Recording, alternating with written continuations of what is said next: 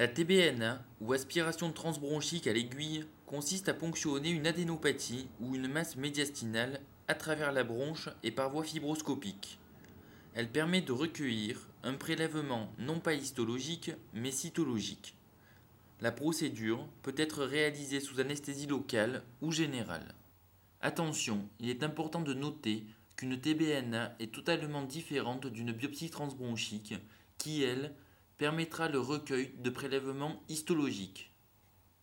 Pour réaliser l'examen, le matériel utilisé sera identique à celui d'une fibroscopie souple, auquel on rajoutera une aiguille à TBNA ou aiguille de Wang.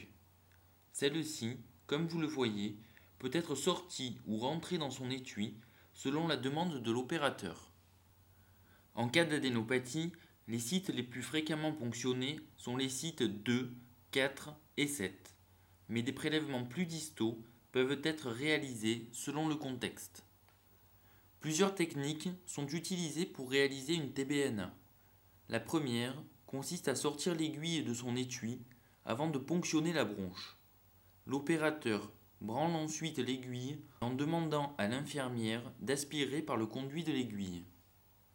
L'opérateur rentre ensuite l'aiguille dans son étui avant de le retirer du fibroscope.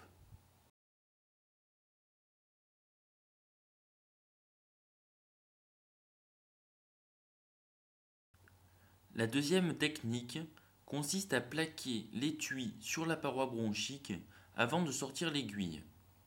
On sort ensuite l'aiguille, puis l'opérateur branle l'aiguille dans son étui tout en maintenant une aspiration. Enfin, l'opérateur rentre l'aiguille dans son étui avant de le retirer du fibroscope.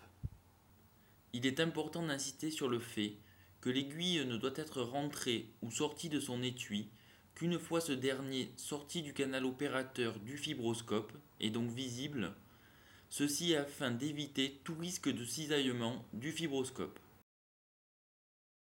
Sur cette séquence, nous avons voulu vous montrer la vision écho-endoscopique d'une aspiration à l'aiguille d'une masse paratrachéale.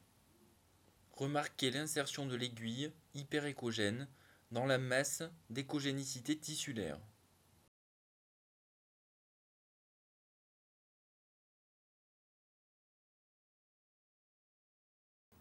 Voici la vision extérieure de la réalisation d'une TBNA.